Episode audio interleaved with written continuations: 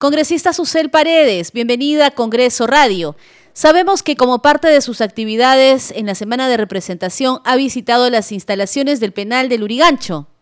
Sí, pero básicamente he visitado un pabellón y es en el que están las personas viviendo con VIH. Hoy día es el Día Mundial de Lucha contra el SIDA y por esa razón es que me he acercado al penal a verificar cuáles son las condiciones médicas, si tienen tratamiento, cómo están eh, haciéndose las pruebas y hemos visto que efectivamente sí tienen tratamiento, hay un grupo que está, digamos, en aislamiento para la propia protección de ellos, porque son personas inmunodeprimidas y eh, se les presta eh, tratamiento, y, pero sin embargo hay algunas cosas que faltan que voy a hacer un oficio al Ministerio de Salud y al de Justicia porque eh, faltan algunas cosas que eh, necesitamos que se les brinden, ¿no?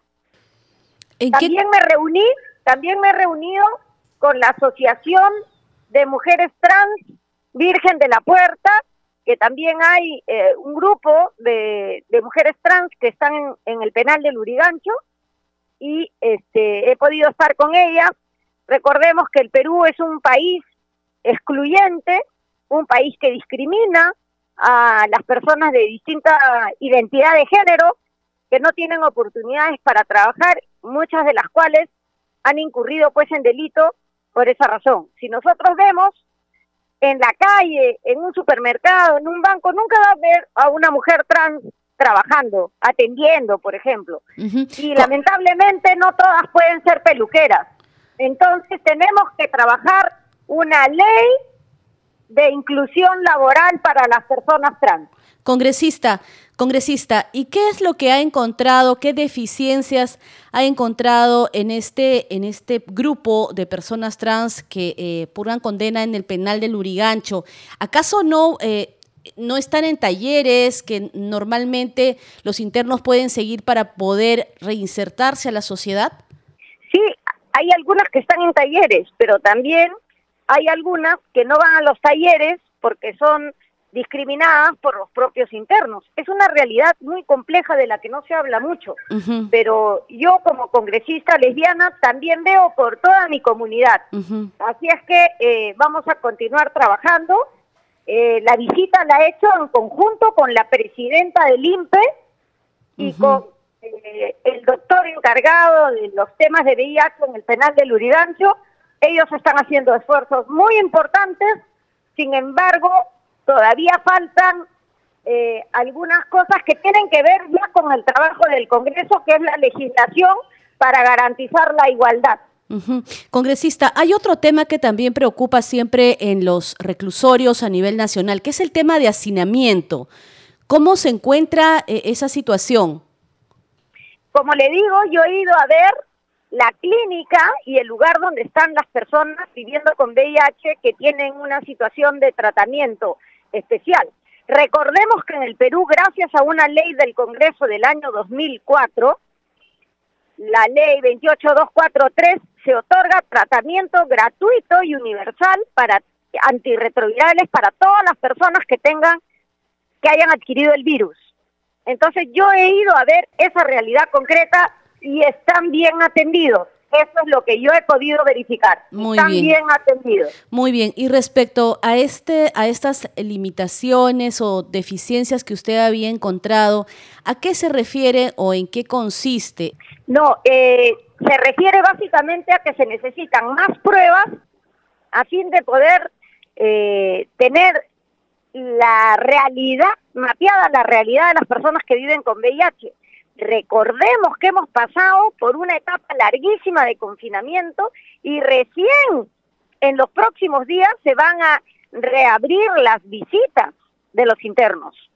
Y esto, hay que ser realistas, ha motivado a que las relaciones sexuales sin protección dentro del penal se incrementen, lo que también ha implicado un incremento de, eh, de personas que han adquirido el virus.